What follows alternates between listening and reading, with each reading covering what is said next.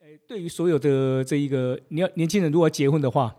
你就说应该国家应该包一个短包给你嘛，对啊、啊就是它有点像，就是说结青婚年创业津基贴金，那你结婚的话应该有一个创基那个结婚基金、生子基金，对不对？对，而且你的那个你花，你那时候建议洗瓦子，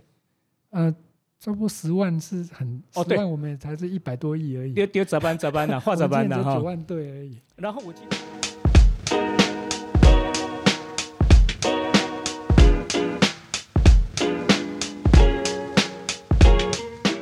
啊，各位，我们台湾智库思想谈课哈，各位空中朋友们，大家好啊！我是中正大学吕建德啊，也是我们台湾智库的执行委员吕建德哈啊！我今天非常非常欢迎啊大家来收听我们今天的思想谈课，同时也来欢迎哈啊我们的啊老朋友。中央研究院哈，我们社会学研究所林中宏呃林研究员，那中宏我想大家不陌生，呃为因为他最主要呃这有关于社会变迁哈、不平等哈、的，还有有关中国研究方面哈、其实都做过很多。那么呃，我想我们今天最主要哈、呃是要邀请中宏来跟我们谈啊，他最近一直在推动的啊，一一个啊就是创新型啊福利国家的一个概念。不过我想从这个部分，我想要先跟中宏哈啊，中宏是不是跟我们朋友朋友哦先、呃，主持人吕建德老师，还有各位听众朋友，大家好。嗯哎，中红好。那我想先首先先从呃过去啊，中红你跟几位朋我们好朋友哈，呃，这个发表一份非常重要的这一个书哈，就是《崩世代》。那么《崩世代》，我们知道就是说你们大概在里面描绘了哈，呃，一个呃一个战后。呃的一个世代，那么这个世代他们在整个所得哈呃的这一个问题，房价哈这么高， 然后他们在很多工作上面的一些问题，那你觉得就能不能简单讲一下，就是说已经出版十年了，你觉得十年下来，你觉得有什么变化？哦，崩世代其实当时他整他所要描述的是台湾的当时的年轻人，大概是在太阳花学运之前，对那个二零零八年金融海啸之后嗯对，的这一个年轻世代所面对的几个重大问题，然后我们认为这个可能会持续到二零三零年。嗯那当时所讲的台湾的主要的三个问题，分别是啊啊财团化、贫穷化、少子女化。对，嗯也就是这个台湾的资本越来越集中，大企业啊的政治力越来越强大，嗯然后中小企业衰退，创业困难，然后这个接下来是导致台台湾的青年人不容易创业，是，嗯嗯嗯，然后这个啊、青年的薪低薪贫穷，那这个对当然跟台湾的资本外移到中国大陆有非常大的关系，就是资本西进，两岸经贸往来扩张，全球化的啊在台湾反映的是两岸经贸往来扩张跟。啊，工去工业化就是资本外移，工厂关嗯掉，生产线外移，然后沿着这个过去的生产链可以可形成的那些创业机会减少，是，嗯，然后这个消费衰退，然后对所以青年进入那些服务业的低薪部门，然后弹性工作，对，然后这个薪资降低。服务业嗯里面当然最低薪的就是啊、我们今天看到也受疫情影响的就是啊、运输啊、旅旅啊、旅游，然后对饮嗯嗯食、嗯餐饮还有餐饮啊、哈，这些都是最最最弹性化也最低薪的几个部门。那这一些产业衰退，接下去就是青年低薪，找不到一个长远的工作机对会，嗯嗯嗯嗯，然后也难以创业，嗯后果就是少子女化。是，所以我嗯们当时讲的是财团化、贫穷化、少子女化，就是嗯全球化底下的产业结构触动了台湾的一系列的结构面的后果。是，然后少子女化当然就是年轻人没有办法找到稳定的职业，就延后生育年龄、结婚年龄，然后生出来小孩当然数量就会减少，对，好嗯，然后最后就是人口的高龄化。所以这些危机是当时我们描绘的几个比较重要的台湾社会要面对的问题。那钟红，我想跟您就是请教一下哈，就是说两个两个面向嘛哈，一个就是时间。对啊，另外一个就是说国际比较，对就时间的话，就是说你们十年了嘛，十年之后你觉得情况大概怎么样哈？这是第一个嘛哈。啊，第二个问题就是说，那你觉得你你刚这些问题，你刚刚说财团化、贫穷化、少子女化，嗯啊我想这个好呃是好像也是全世界全世界性的现象。比如说我们最近看到哈，就是韩国那个最近那个 uni 呃那个呃非常有名的这个鱿鱼游戏嘛哈， 这里面好像就是也嗯呈现了这一个。呃，不光我想听说，我想不光韩国嘛，好像也是全世界性的这个问题。对，那呃，因为我们是把它谈是从全球化开始谈，所以当然是是全球的工业先进国家都面对这个中国崛起，嗯然后这个对这个啊全球的制造业的产业链重新分布，然后年轻人都会受到影响，这是或多或少问题。台湾受影响当然冲击最大，因为两岸嗯，关哦对系、经贸关系最密切，然后最接近，资本外移的影响最大， OK，所以这个个是差别，首先是程度上的啦。嗯嗯啊嗯那当然，刚才讲到说，十年后，其实我们发现已经有一些很有趣的，因为当时在写的时候，当然是希望能够啊、台湾能够社会运动青年能够对这个事情有一些反反反应啊、哦。对，但是写了以后，就有一次有太阳花学运，还是好是家在有好太阳家在花学对，运。那太阳花学运之后呢，就有一些改变，那包括说国际的局势也在改变，大家也发现说，上一个阶段的全球化里面，其实中国是扮演后来是扮演一个威权，它持续的威权化，甚至威权扩散，外往外影响其他的国际局局势的问题，是，那嗯就变成。在美洲贸易战之后，其实我们面对的第一个全球化时代已经结束了。 OK，它是一个美中脱钩跟一个地缘政治重新重新改改变结构改变的，就是对美中主要是美中关系改变造成的一嗯个嗯影响。是，然后第二个是台湾的资本外移跟那一个啊、集中化的趋势也有一点点改变，基本上就是你说改变台商是更集台中商，嗯，台商不可能一直在中国持续的发展，它必对须要离开中国。 OK 它必须要回很甚至很多的这个啊、生产线的布局什么都要重新改变。那它回到台湾，有一部分回到台湾会使得台湾的这个青年就业的状态有改善，嗯嗯，包括嗯我们已经连续四年薪资平均薪资是上升的， OK，然后嗯失嗯业率呀、当然有在疫情期间有短暂的上升，但基本上今年八月就变成是从两千零八年以来失业率最低的一个八月。嗯嗯对，嗯，就是因为其实资金在回流，然后疫情结束后有反弹， OK，就是嗯经济有有有一点复苏。是，那所以这个情况是我们当时所想的当中没有想到，其实太阳花之后，包括美中贸易战影响会这么快跟这么大。我们本来担心的是到二零三零年这个局势还没办法翻转，那台湾就真的对，很惨， 今年要继续惨下去。没错没错，嗯嗯，那所以这两个是是在局面上面对变得对台湾比较有利的部分。嗯嗯嗯嗯。那我我想请教一下，就是说，嗯，因为这里面你有谈到哈，就是有关于呃，在崩时代里面有谈到这一个呃这一个财团化，然嗯后最重要实际上就是这不同世代的年轻人他们在整个创业上面哈，对的这一个的这个比较嘛。那我知道呃，中红过去也发表了很多啊这方面的这个文章。那你的你您您的看法就是说，就我我们知道台湾过去一直都是以中小企业，好、就是一个非常强劲的哈、然后甚至某种程度，呃，你知道您的您您您同事哈、谢国雄呃谢老师他也做过哈、就是黑手变头家的这一个故事。嗯那这个流动的这一个情况，现在你你觉得现在目前最大的困难点，对年轻人来说，他的流动最重要的困难点在什么地方？嗯、流动的困难点，因为我们现在面对的是，其实，在太阳花之后，我我太阳花的运动之后，我再回来看崩世代，其实我花了很多时间去做世代的研究。对对，就是说为什么青年世代，为什么是这个世代受受受害？对对那他要怎么摆脱这个困境？是。嗯那我们发现的就是说，其实战后或许我们应该反过来问啊了、战后婴儿潮是一个非常特殊的时代。哦，它是战一个后婴儿潮是嗯空前绝后的，哦所以他、嗯他们累积了非常多的财富跟 OK 收收入，然后他们建立了包括社会福利的一些制度，但是对这些制度有可能会造成对未来世代的一个逆向的分配，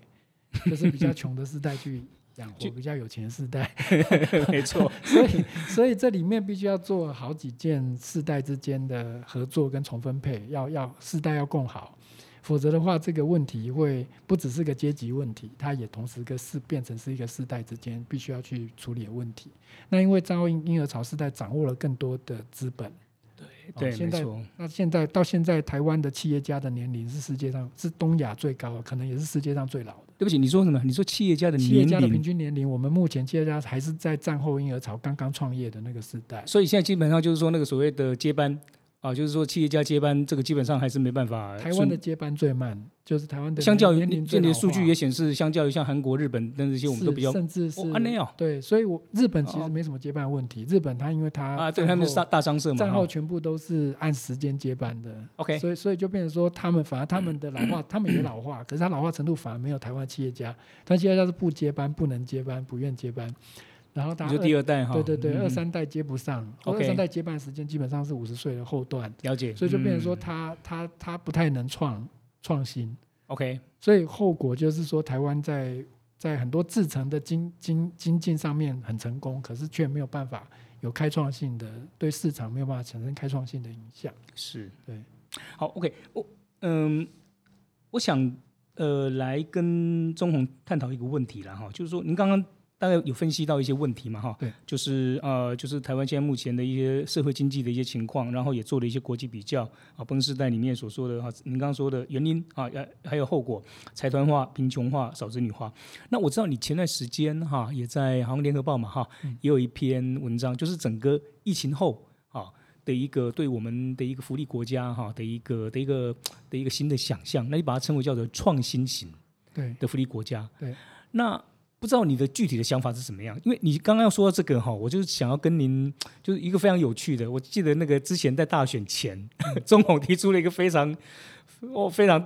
非 very bold 非嗯常大胆，但是也非常有趣的，你你要主张就是说，哎，呃，对于所有的这一个你要年轻人如果要结婚的话。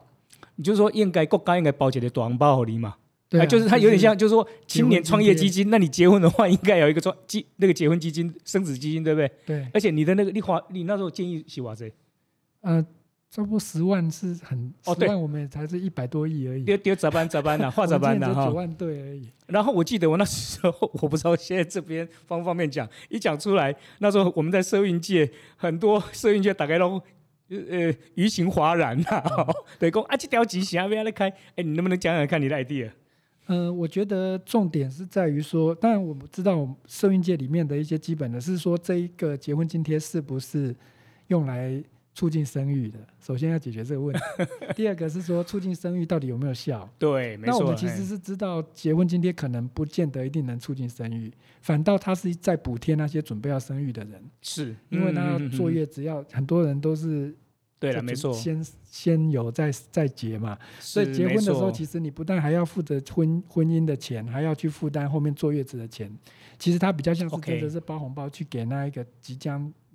要有新婚的，甚至有新生儿的那个夫妇。 OK OK，所以我我然后这中间也牵扯到，这是其实是一个世跨世代的补贴。 OK，我了解你意思，对因为就是就你说刚刚你的分析嘛，哈，就是对说战后婴儿潮这一代啊是一个史无前例的啊，对然后他们累积了很大的这个财富，可是到现在的这个年轻人，他们现在却活得苦哈哈的，可是他们现在也，我们也需要他，就就作为支持他作为一个有生产力的一代嘛，哈，对，当然我会觉得说也，当然为后面的那个什么托育啊，零到六岁国家陪你一起养啊，那个是要做没错。可是 OK，疫情期间，其实我们看到的是大量的年轻人为了未来的不确对定性跟疫情的困难，他延后了生育，嗯他延后了婚育嗯时间，而且他这段时间的收入也可能是减少了。是没错，嗯所以就是这个其实实是一个世代跨世代补贴的政策，而且它也是一次性的，它不，比如说我们在疫对情没之错后嗯嗯三年之内结婚的就发一笔钱，那就是你这个其实有有个日落条款嘛，啊，如果做得好就不用日落。还可以继续做，就是我觉得他把它当做嗯嗯嗯嗯未来纾困跟振兴的政策配套，做一段时间看看，不要那么快 抗拒。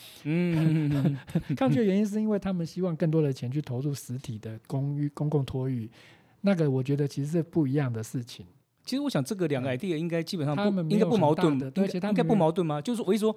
哎，这两这两个同时做应该也不是难事啊，是啊，而且因为你像你刚如果大你家刚可以认同说，连连八大行业也应该纾困，为什么是不发啊，钱给年轻人去结婚当 当一个红包？而且那个钱一定是有地方用的，就是它真的会振兴，因为我们坐月子中心也会拿到钱，对，然后那个 OK 餐厅要要要喜宴也会也要拿钱出来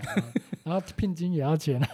就就像凯恩斯说的，乘数效果蛮蛮还蛮蛮高的，他一定钱一定会花掉啊。是没错，嗯，对，所以所以而且他现在也不能出国度蜜月，所以一定是在国内就花掉了。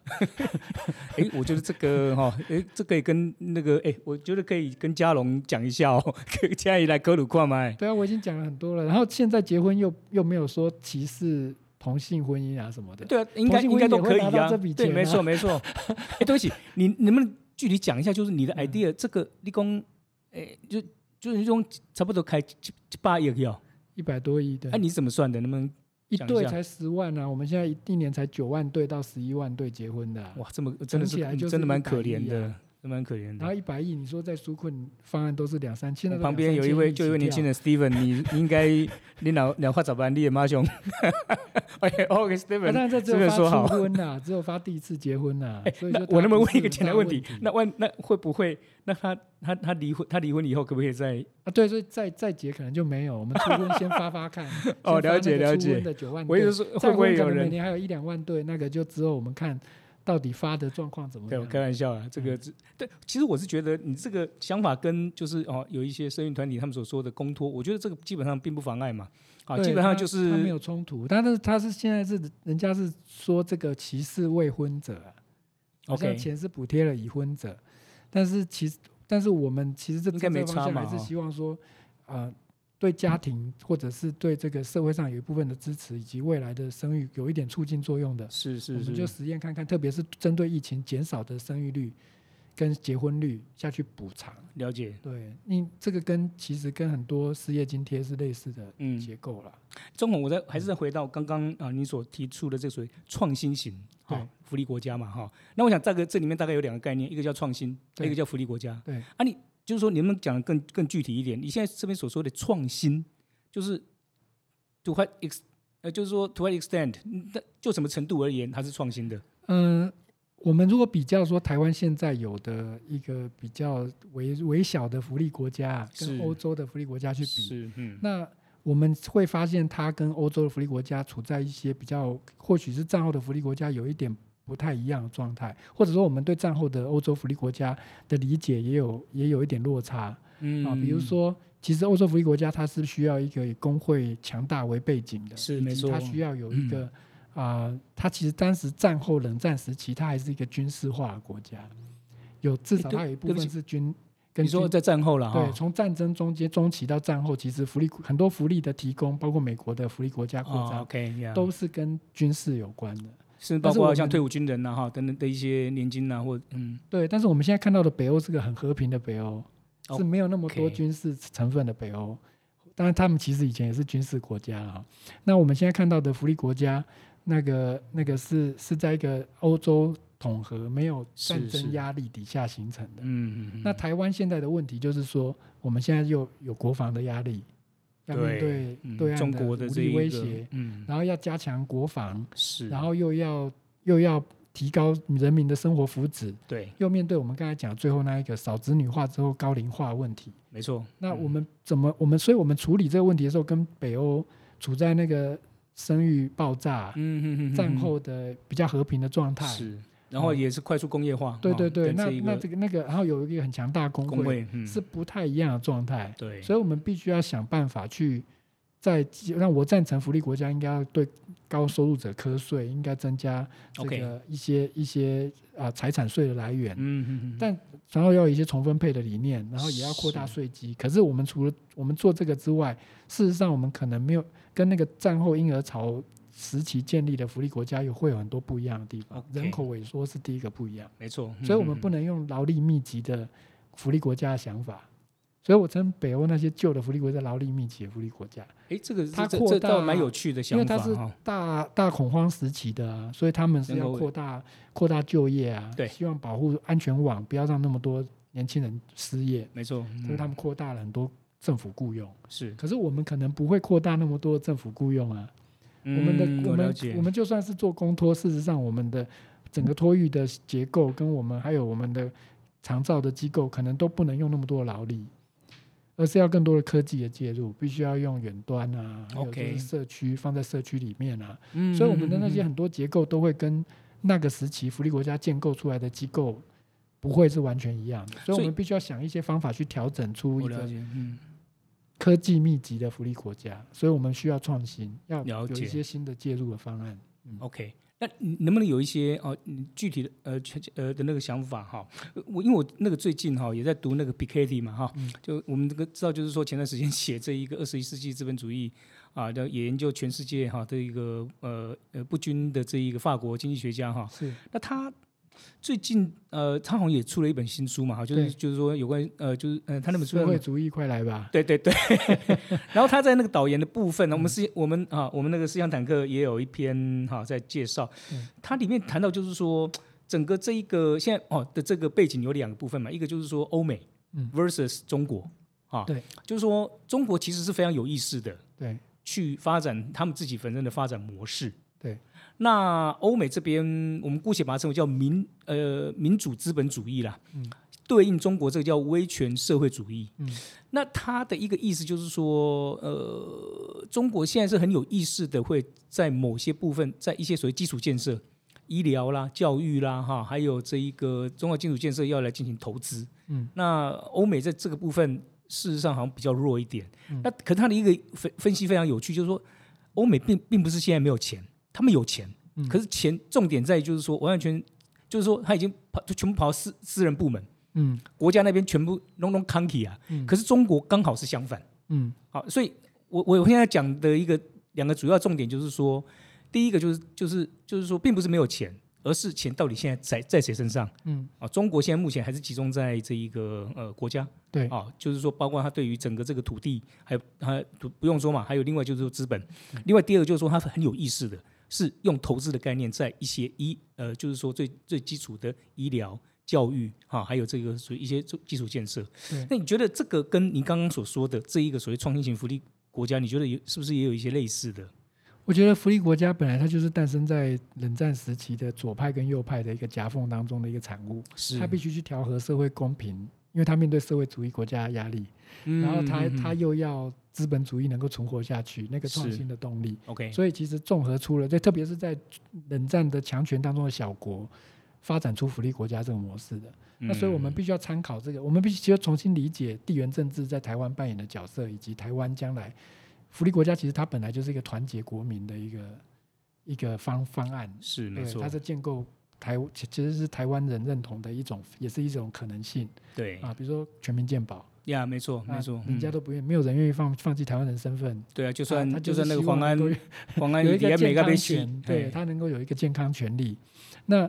他他跑到中国去，他是拿不到这个健康权利。是的，没错，嗯对，所以就是我们的问题是在于说，我们其实要利用福利国家，也要创造出这个国家主权真正的保护国民的这一个这一个现实感。然后另外一方嗯面，这个问题是我们又不能够全部照抄北欧的东西。是对，就是嗯北欧有很多好好的作为，可是那个是上个世代的福利国家结构。 OK，所以我们可能要更加的啊资本密集的福利国家，哎甚至还要技术密集对，就是要革引进高科技，然后这个引进创创新的一些方案， OK，对，然后它不太会，它可能有一些就不会是那那么。那要否则我们就会变成是一个依赖外劳的福利国家， 因为我们劳动力根本就不够。其实那个钟红刚说这个哈，我是很有嗯、很有感觉了哈。我就之前我在我在台中啊、那个 嘉龙他那时候在那边担任市长的时候， 我是社会局长对。那我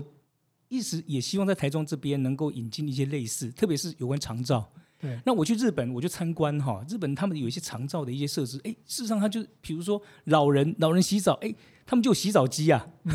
对就洗澡机，我们以前我们现在台湾，我们可能对那个失能老人，我们都用那个人力，对不对？对诶他可能用一部一部机器，那个机器就有点像我们那种洗那个洗车。嗯啊、的那个方呃，不是说洗车，就是说你那个人坐上去，然后它的整个设计会非常好。那他那个那个失能老人，他在里面也洗得非常非常舒服。好、那这是一个科技的运用嘛？对如果一说还有像比如说我们现在常常说机器人啊，嗯长照机器人等等这些，或者比如说一些辅具的使用，诶，这个都可以对价大量降低对照服员哈、的这一个依赖。是，而且我们其实还要做的比那个更更超前部署。其实，比如说我最近这几年，我们在研究的是延后退休这个方案。是没错，那你要如何让人？因为我们福利国家是建立在平均人人口平均年龄是六十八九岁的时期啊， 现在是平均八十三岁 啊哎，。对不起，我因为俾斯麦哈，俾斯麦那时候一八八三年的时候，然后德国的那个平均余命才四十几，才好像四十四十七还是四十八，对啊，他就规 定一个五1883十岁年或六十岁退休啊。那你你你没多少人能领到退休金啊？是问题是你现在是规定六十五岁的时候，事实上大家是八十三岁，会活哦嗯到八十三岁、八十五岁。是那所以就是你有二十年以上，你工作年你可能都没到三十年，那你二零二十年的退休金，所以这个其实是一个结构上非常不不不可能、不可不可持续的啦哈。嗯那所以我们要延后退休，可是你延后退休，同时你要面对啊、健康的高龄化， OK 你必须要让他们有这个劳动力保持活力，然后这个这个能够继续在在职场上贡贡献，或者是说你嗯退休完再就业。我了就解是说这里面其实必须要有很多方案是让让高龄者不要去被长照的，相反的是让他们留在职场上贡献，然后让他们或者是就算是自愿工作，是也要健康的，或者是在亚健康状态能够不断跟人接触。其实这个社会嗯资我本、了这个解社会网络才是你才是那个那个能够让他们健康的快乐，就是有幸福感的一个来源。所以这样听起来，其实钟红您所构想的这个啊，其实最重要就是说，呃，还是要提高劳动力啦，嗯，啊，就是还是要呃还是要使用劳动力嘛，哈是。那这里面很多事实上，就您刚刚说的，就是中高龄的这部分，可是重点在于我们运用科技，能够对它的整个这一个哈辅具的使用，对它的生产力的一对个，还有最重要就是说它能够延长对啊它的这一个工作嘛，哈。对，咱以前台湾话讲老翁老毛的保家头 刀，嗯咱即摆可能爱想一个讲老翁老那毛我都吼，大家吼，呃，是大人嘛，嘛我都来到阵来来做事啦吼。对啊。嗯，嗯嗯，对，而且其实我们最近的一篇文章就发现说，那个高龄者参与工作，不管他是再就业还是其他，还或者只是延后退休，事实上他的身心状态会改善，哎，对不起，你说怎么样？就你是说他的那身心个状态、延后退休或者是再就业，他的身心状态会改善。哦，OK OK，所以以，所以其实退出职场会加速退化啦，简单讲就这样。啊，你说要轻盈共共学或者轻盈共同工作，那些都是好的方案，就是要让那个高龄者的人力资本，他累积的经验跟技术必须要传承。了解。然后这个对他的健康也有好处。钟红，现在哈，因为时间也那个快差不多哈嗯对，那能不能那个我最后请教您一个问题哈嗯，就是说。咱讲较济哈，因为我们嗯毕竟不是政治人物啦对哈，哎，我们还是有一些，我还还是有一些规划嘛哈。对，就我意思就是说，你这一个这一套，anyway 还是会碰到一个起税的问题，嗯，就裁员的问题。对那您刚刚就是很具体，你现在就是说可能就是要对某些对对富人，那就说你的具体 idea 是什么？就是呃税的部分，裁员的问其题实。首先是不能再减税。 OK，这点 yeah，yeah，是这要个建立是一个基本的红线，就是说，其实你看我们这几年，哎，我们税都超收，哎，我们连续超收两三年还拿去还债，这其实对对。这个是很不可思议的一件事。没错问题是，其事实上我们的税收按照现在的税，比如说我们的所得税的结构，我们并没有输给那些福利国家。所得税的结构，对就啊就结构而对已。对对对。嗯然后我们的盈盈利税所得税比人家少啊，对我们才五我们趴而盈已利嘛营。业税比人家少。可是安所以倍，我们知道日本安倍那个人家就一条雕雕个十趴去嘛。对，但是随着我们薪资在上升，事实上我们的薪资所得会一直增加， ，OK，会它会一直超过那些征税的起点。是所以其实就算什么都不干，让台湾的资本回流，然后薪资提高的情况底下，我们的税收会自然增加，会 OK 到达超收。嗯，所以，嗯所以这个经验告诉我们是说，只要不要乱减税，维持这个态势一段时间，全球的这个地缘政治跟生产链的重新分布，会让台湾的状况税收状况改善，然后拿那个嗯嗯钱嗯赶快嗯来做事。 OK，哎，太好了那。这是最基本的。但是接下去要征税，比如说啊、如果跟着高龄化，那么遗产赠与税、嗯嗯跟房房屋、房地产还有。对是对，就有一些部分加一点，然后拿去做长照啊，这其实上次做长照立法的时候就已经开始做了。对，这对是可行的啦。就是面对一个高龄化社会，一定有一些转移的支付不用动到年轻世代。是是是对，嗯嗯嗯。OK，好，今天哈，我想那个非常真的非常感谢哈，钟红来跟我们分享，特别啊，他呃跟很呃几位好朋友哈、啊我们过去的这个崩世代哈、做了一个回顾，同时呢也跟我们啊提出啊他呃的一个心目中啊一个理想的，而且事实上在我听来听起来，我认为是非常非常切实际的哈、创新型的福利国家。那么其实也从地缘政治哈、我们现在目前的这个中美贸易等等这些哈、呃的这个格局下哈、去做这个检讨。那呃，我想真的收获非常非常大。那么我在这边哈，也祝福我们各位呃智库之友哈，大家健康平安。我们下次空中再见，谢谢，谢谢，谢谢钟红。谢谢。